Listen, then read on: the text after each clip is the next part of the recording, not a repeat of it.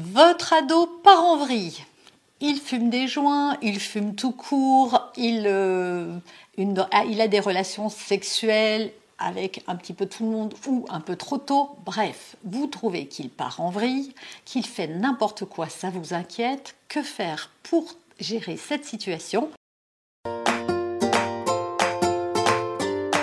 Bonjour et bienvenue sur ce podcast qui va transformer votre vie.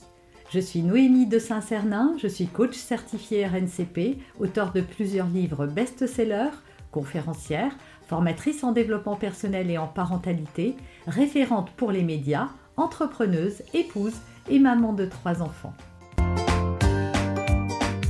Ce podcast, je partage avec vous chaque semaine des outils, des conseils et des clés concrètes pour vous aider à vous libérer de vos blocages, à améliorer vos relations, à mieux gérer vos émotions, à remettre du sens dans votre vie, à retrouver énergie et positivité et bien d'autres choses encore afin d'obtenir la vie qui vous fait rêver. On va encore parler des ados. Je sais que vous aimez beaucoup ces vidéos. D'ailleurs, dites-moi si ça vous convient. En tout cas, j'en ai deux à la maison. C'est pas toujours facile pour moi non plus. Et j'aime bien vous partager euh, mes découvertes. Voilà, c'est un vrai terrain de jeu euh, que j'ai à ma disposition. Et j'aime bien vous partager des choses, euh, soit de mon quotidien, mais surtout de manière générale par rapport à mes connaissances en psychologie de l'enfant, de l'adolescent, en psychologie tout court, en développement personnel et en parentalité. Donc on va voir aujourd'hui, c'est euh, justement euh, comment on gère, voilà, quand ça part en vrille, quand vous êtes inquiet, parce que comment ne pas l'être hein, euh, quand nos enfants font n'importe quoi et qu'on se sent impuissant par rapport à ça. Eh bien, c'est ce qu'on va voir, mais juste avant, abonnez-vous et cliquez la cloche si vous avez envie d'encourager mon travail et cette chaîne. C'est vraiment ce que vous pouvez faire de mieux. Voilà, je vois beaucoup de messages de reconnaissance euh, dans les commentaires et je vous en remercie. Mais vraiment, si vous pouvez faire un petit geste qui coûte rien, cliquez sur abonnez-vous le lien apparaît toujours près de la vidéo, enfin c'est très simple. Et cliquez la cloche, comme ça vous avez euh, des notifications à chaque fois que je publie une nouvelle vidéo. Je vous rappelle aussi que depuis quelque temps, vous pouvez retrouver des shorts sur cette chaîne, c'est-à-dire des vidéos très très courtes sur des sujets particuliers. N'hésitez pas, il y en a déjà pas mal. Alors, la première chose à faire quand l'ado parle en vrille, ben moi je ne vais pas vous parler de votre ado, je vais vous parler de vous. C'est de cesser de vous culpabiliser. Parce qu'en plus, il arrive très très bien à le faire, votre ado. ils sont très forts, nos ados, pour nous culpabiliser. Pourquoi? Bah, Parce que ça marche tout simplement. Parce qu'ils ont un radar qui leur permet de se rendre compte qu'on ne se sent pas bien et qu'on arrive à nous culpabiliser. Donc voilà, vous n'êtes pas responsable de tout c'est vrai que je suis la première, hein, et si vous me suivez sur cette chaîne depuis longtemps, à vous expliquer que certains de vos agissements de parents peuvent créer chez votre adolescent, plus tard, ou même chez votre enfant, des troubles. Mais enfin, ces troubles-là, euh, vous n'êtes pas non plus ultra maltraitant. C'est-à-dire que, évidemment, que si vous dévalorisez sans arrêt votre enfant en grandissant, il se sentira pas très valorisé, mais il a le pouvoir de changer ça. Je n'ai pas eu des parents valorisants et je n'aurais jamais imaginé euh, pouvoir avoir à ce point confiance en moi à l'âge adulte. J'ai pu prendre les rênes de ma vie à un moment pour donner une autre direction. Et surtout, vous n'êtes pas, en tant que parent, responsable de tout, puisqu'il y a le ressenti, la perception de votre enfant.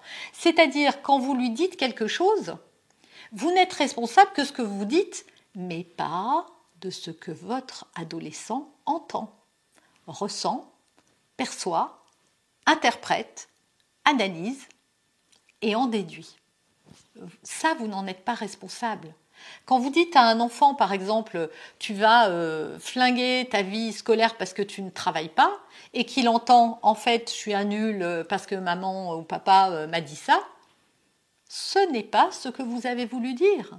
Et s'il l'a mal interprété, c'est son problème le vôtre. Bien sûr, vous pouvez revenir s'il vous le confie pour dire pas du tout. Certains ados souvent jouent sur la corde de l'amour. Tu ne m'aimes pas. Ah, c'est tellement facile parce que c'est difficile pour nous de prouver qu'on les aime pas. En même temps, comment ne pas avoir de preuves qu'on les aime pas? Et comment un parent, à moins d'avoir une pathologie, ne pourrait ne pas aimer son enfant? C'est pas possible, on peut pas, c'est un lien indéfectible qu'on ne peut pas retirer. Mais c'est une manière de nous culpabiliser que de nous dire en fait je t'aime pas, tu m'aimes pas. Parce que à ce moment-là, ça va vous heurter, vous allez vous dire oh, mais qu'est-ce que j'ai pu faire qui peut lui montrer ça? Peut-être que quand je fais ça, en fait, on va tout de suite prendre la responsabilité de ce qui nous est dit. Mais pourquoi? Donc c'est vraiment, vraiment, j'espère que cette première partie, elle vous aidera à vous déculpabiliser. Moi, j'ai très à cœur aussi de déculpabiliser les parents parce que je trouve qu'on fait beaucoup, qu'on fait même, euh, on se donne tellement pour eux, on fait tellement pour eux. Et parfois, on peut même se rendre compte qu'on n'a pas beaucoup de reconnaissance. Et quand on n'en a pas, au lieu de se dire que c'est lui qui a un problème avec ça, bah parfois on se dit que c'est nous qui en faisons pas assez. Non, c'est pas vrai que vous en faites pas assez.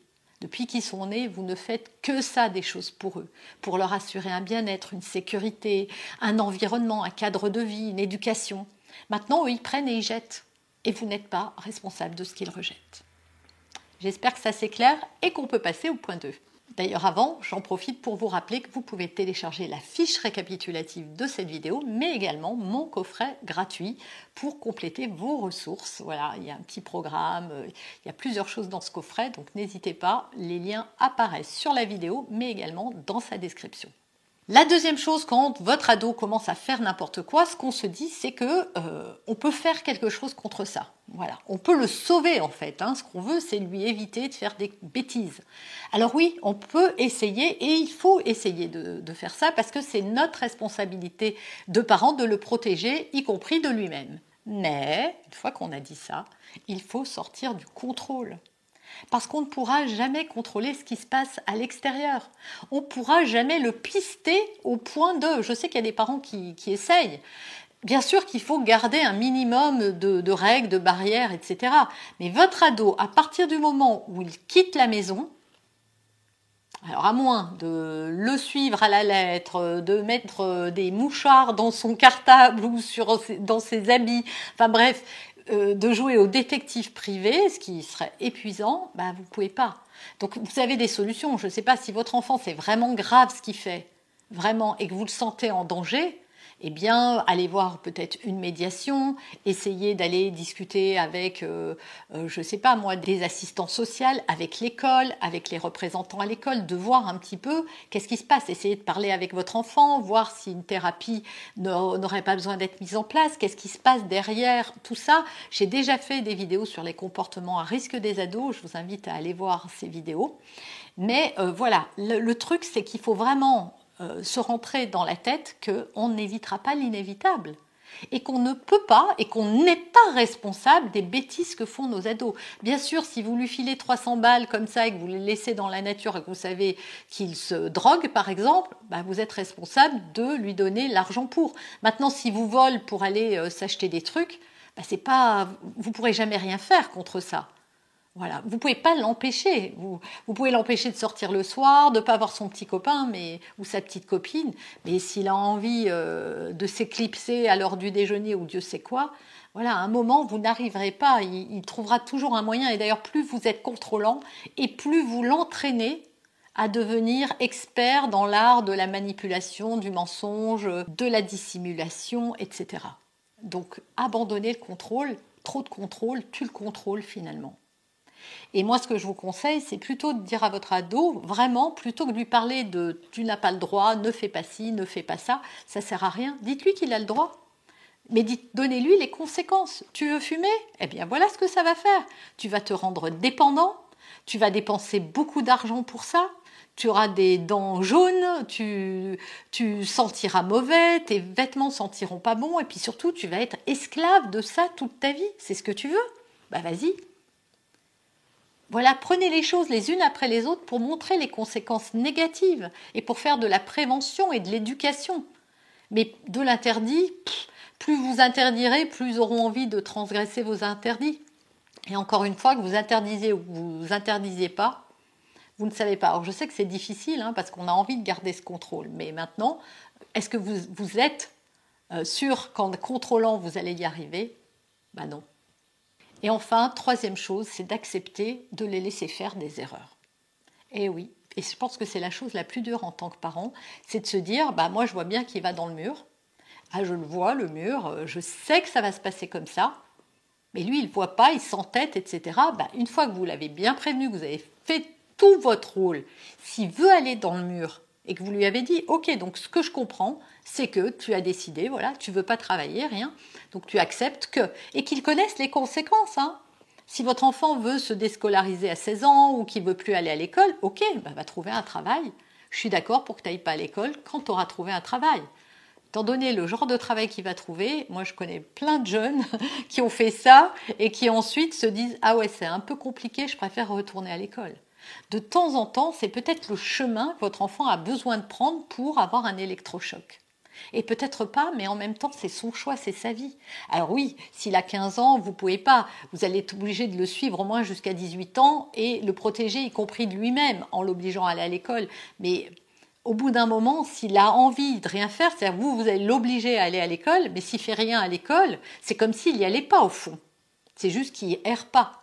Après, est-ce que vous le laissez errer dans la maison? Parce que moi, je vois des tas de parents que j'ai accompagnés qui, par exemple, l'enfant veut plus aller à l'école, mais on lui donne de l'argent de poche, on le laisse regarder des séries toute la journée, il a un téléphone. Mais à partir du moment où votre enfant ne va pas à l'école, ne travaille pas, puisque c'est son travail d'aller à l'école, bah, si vous vous arrêtez de travailler, vous n'avez plus de téléphone, vous ne pouvez pas payer, vous n'avez plus de plus rien. Eh bien lui, c'est pareil. Il faut payer maintenant la carte SIM de ton téléphone. Voilà. Bon, moi j'arrête ça. Donc tant que tant que tu travailles pas, bah tu peux pas. Et puis il n'y a pas d'argent de poche, et puis il n'y a rien. Ce qui fait que votre enfant, il va se sentir obligé d'aller travailler s'il veut de l'argent. Sinon, euh, il va rester comme ça. Mais c'est pas lui rendre service que de lui donner de l'argent quand il est chez vous. Et puis s'il est chez vous, il, faut qu'il participe plus aux tâches de la maison et autres. Hein. voilà, il faut qu'il fasse quelque chose. C'est pas un hôtel la maison. Donc euh, et encore un hôtel, on paye. C'est pas gratuit. Donc il faut qu'il y ait une contrepartie. Vous avez aimé cet épisode? Abonnez-vous pour être informé de toutes mes futures publications. Laissez un avis 5 étoiles sur la plateforme que vous utilisez et un commentaire afin de m'aider à diffuser mes graines de conscience et de bienveillance à d'autres personnes. Vous pouvez aussi, si vous en avez envie, partager ce podcast à vos amis. Merci, merci d'avance pour votre soutien. Pour aller plus loin, vous pouvez me retrouver sur ma chaîne YouTube, mon site internet et mes réseaux sociaux. Ils portent mon nom, Noémie de Saint-Cernin. Et si vous souhaitez aller plus loin et vous faire accompagner, venez rejoindre mes programmes de coaching et mes accompagnements. Tout est indiqué sur mon site internet www.noemidesintcernin.com dans la rubrique Mes coachings et formations. Vous pourrez également télécharger gratuitement les coffrets cadeaux que j'ai spécialement concoctés pour vous. À très bientôt